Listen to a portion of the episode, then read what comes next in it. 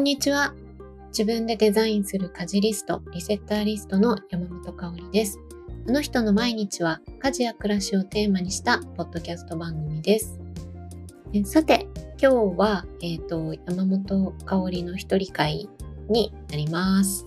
えっと、今回は、えっと、リセッターリスト、私がやってる、えっと、サービスのリセッターリストの講座が、えっと、新しくリニューアルしたので、その話を、えー、しようかなと思っています。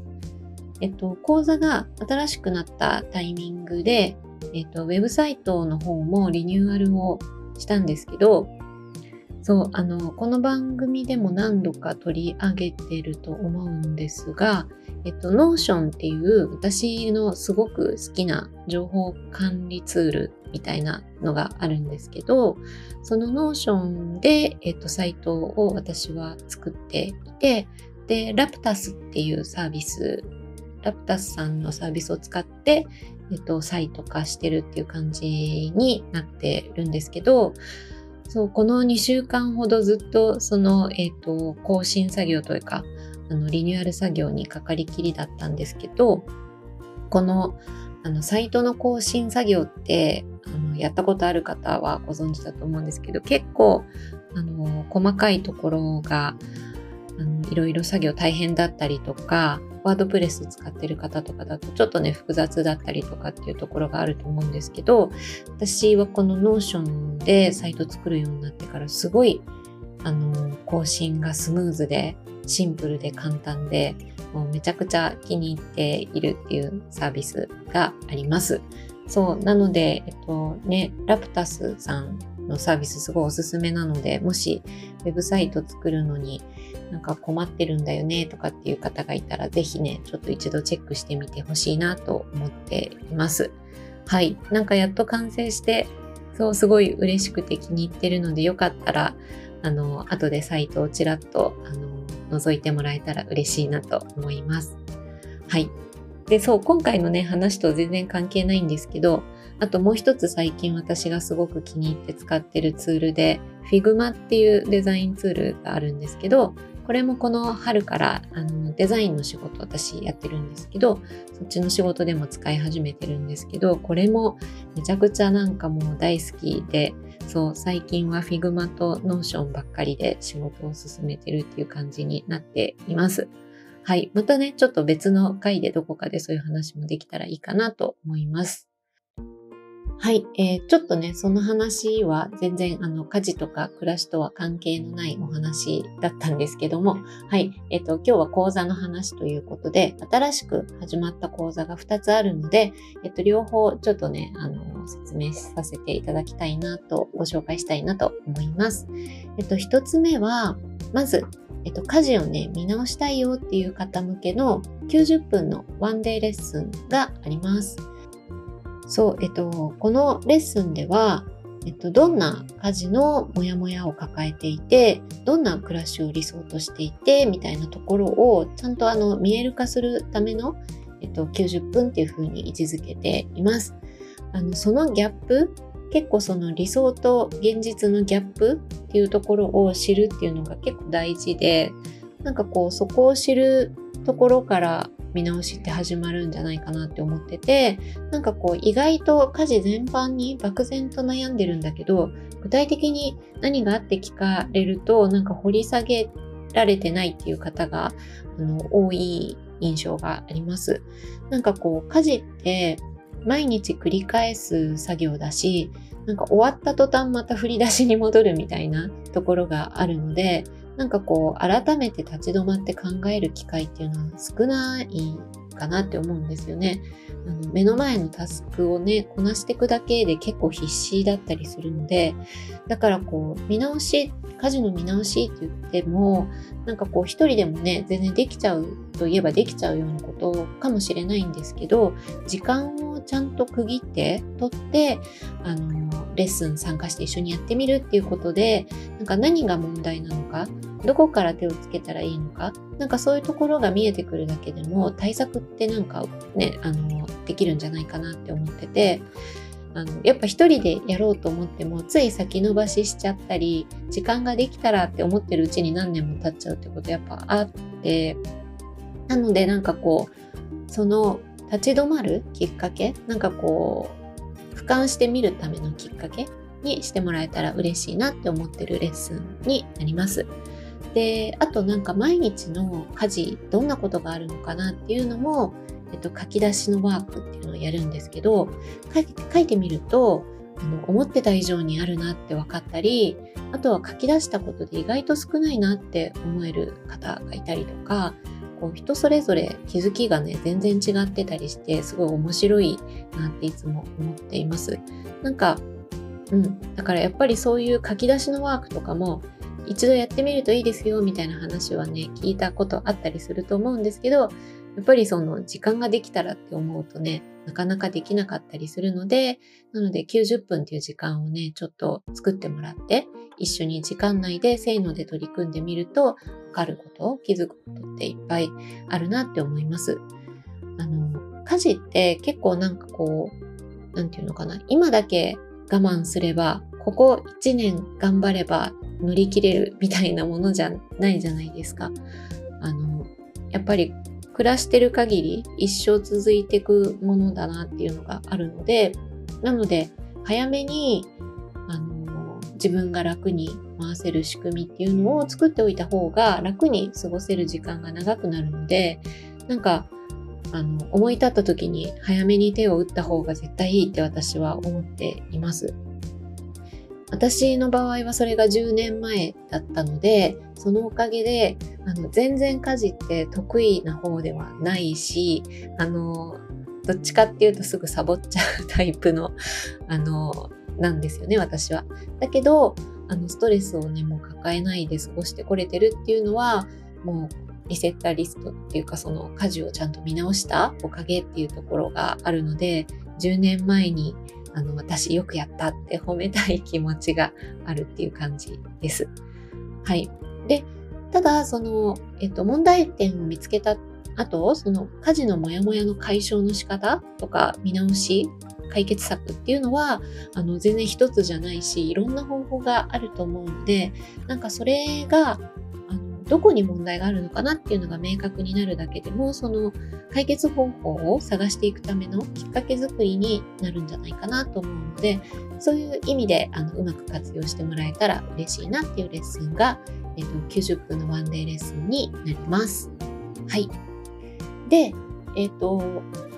それが一つ目の新しい講座で、もう一つは自分でデザインする家事リストのそのリセッターリストを作ってみたいよっていう方向けの、えー、60日プログラムになります。えっと、そう、これいつもね、あの、リセッターリストのこと説明するときに驚かれるんですけれども、なんか、家事リスト作るのになんで60日もかかるのっていうのが、あの疑問にね、思われる方もいると思うんですけど、そう、この60日かけて完成させるっていうのがタリストの特徴になっています。なんかこう、家事リストって、あの、見た目だけ整えて作っちゃうっていうのは結構多分簡単で、そう、あの、作ったら完成でしょっていうふうに思われがちなんですけど、でも、これまで私、リセッターリストの活動8年くらいやってるんですけど、その間でこう、家事リストっていうものと向き合ってきて、そうやってこう、作って、作ったばかりのリストっていうのは、もうほんと試作品だなっていうふうに思ってるんですよね。なんかこう、そのままで完成でもう家事問題解決しましたみたいな方には、もう全然お会いしたことがないです。うん、っていうのも、あのやっぱ実際の暮らしの中で使ってみると、どうしてもこう、うまくいかない部分とか、ギャップっていっぱい出てくるんですよね。なんかこう、その都度、暮らしに合わせて修正していく作業っていうのが必要になってくるんですよ。で、大体これで自分の家の仕組みとしては OK かなって思える状態に持っていくのに、うん、60日かかるなっていうのが実際の現場でお一人ずつと向き合って一緒にあのリスト作りサポートしてきて見てきた感覚として実感としてあるんですよね。であの習慣化に関してもやっぱ60日くらいっていうのは一つの区切りとして語られることが多いのでなんかやっぱりそのくらいの期間あの向き合って作っていくっていうことがあの必要なのかなっていうふうに思っててでその間何するかっていうとやっぱひたすらトライアンドエラーを繰り返していくっていうところになります。でこれがあのなかなかやっぱ一人だと途中で挫折してしまう自分でもできちゃう方もいると思うけど大抵の方はやっぱり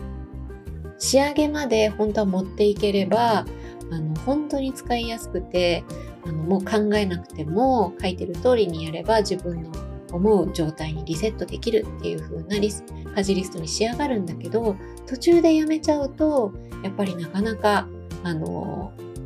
何て言うのかなこうちょっとストレスの残る仕上がりになっちゃうとやっぱり続けていけないしあの役に立ちきれないリストのまんま終わらせちゃう本当もったいないなっていうふうに思っているんですよね。なので60日間アドバイザーが伴走して励ましたり寄り添ったりっていうふうにしながら一緒にその都度直面する問題とか課題に、えっと、アドバイスしていきながら一緒に解決していくっていう形になっているプログラムです。そうなんか家事っていうのはどうしても自己流になりがちだし思い込み自分がやってるやり方しか知らないからそうやってこ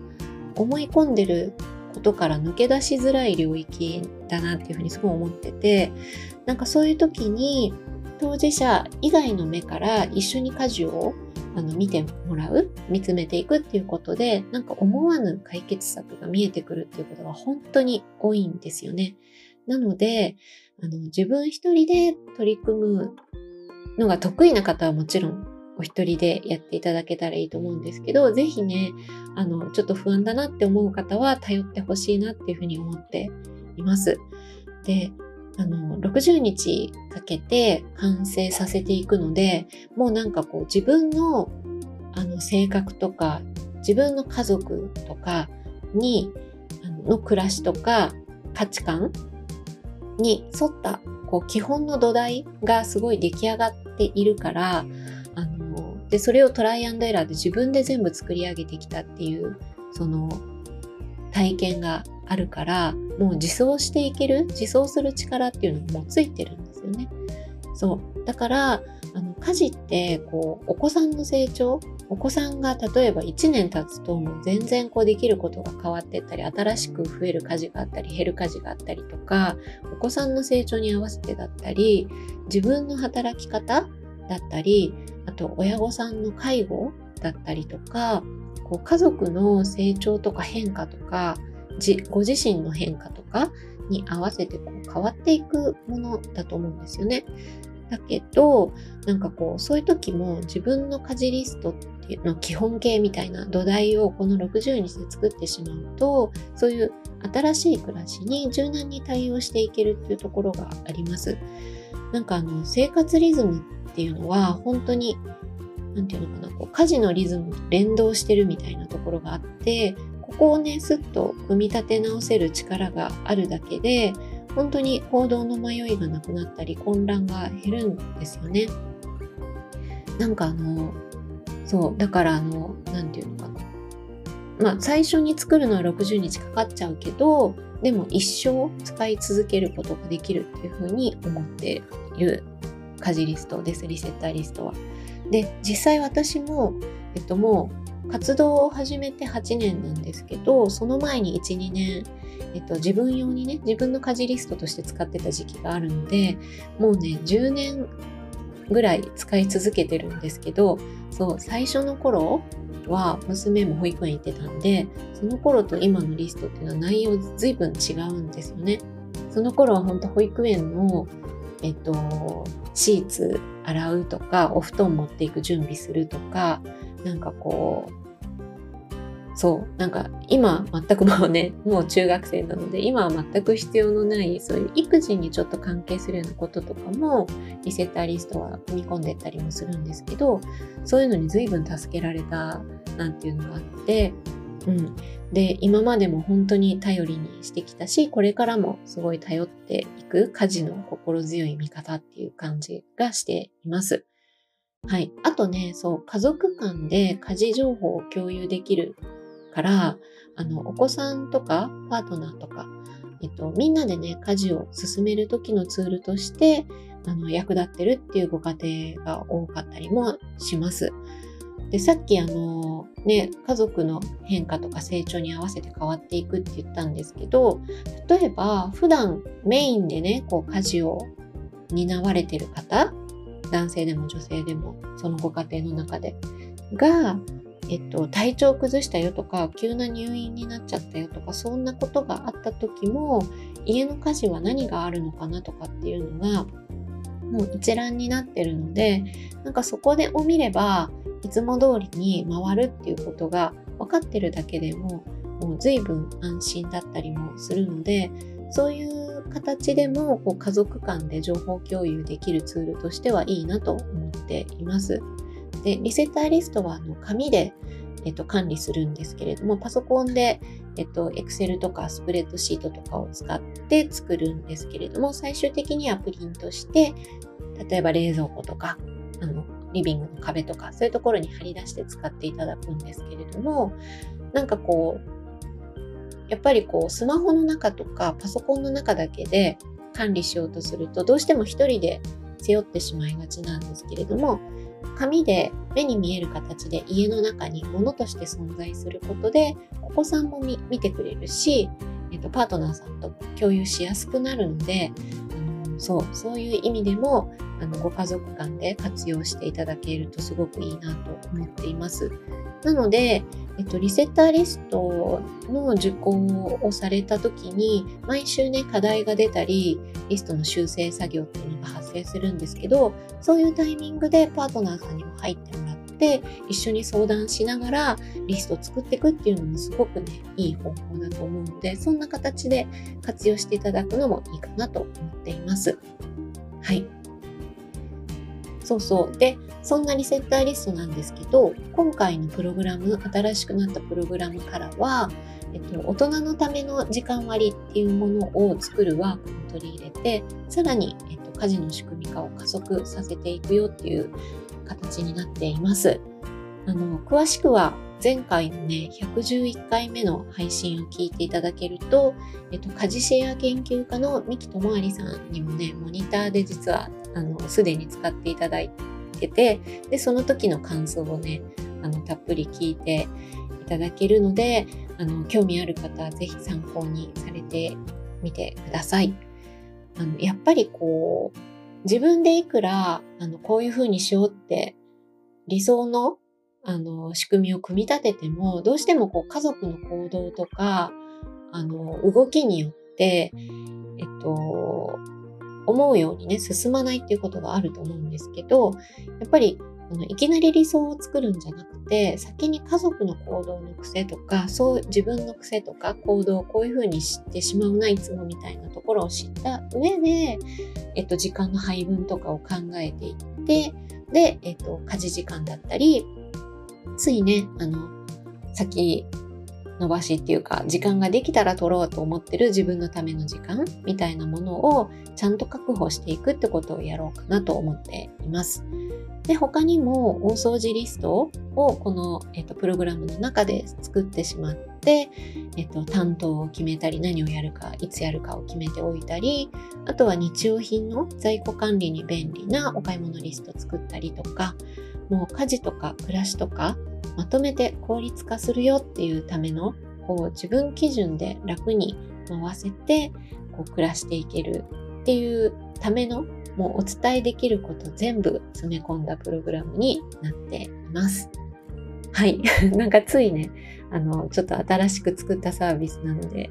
あの、熱が入っちゃうんですけれども、はい。どちらのね、えっ、ー、と、講座もオンラインで受講できますので、概要欄にリンクを貼っておきますので、ご興味がある方はね、ぜひ内容をチェックしてみてください。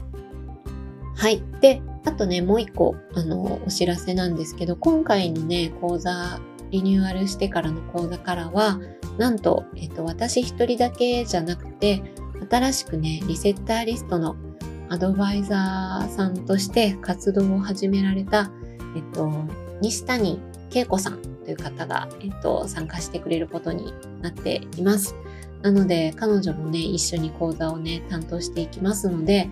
はい、あの、私もすごく心強く思っているところです。また、ね、あの、仲間が増えたよって話を改めてどこかで、あの、会を設けて話したいなと思っています。はい。えっ、ー、と、今日はね、ちょっと講座の話で時間が足りなくなっちゃったんですけれども、また、えっ、ー、と、今度、えっ、と、いただいているお便り紹介していこうかなと思っています。はい。ということで、今回は新しくスタートした講座についてご紹介しました。えー、家事とかね、暮らしを見直したいよっていう方に届いてほしいなと思ってます。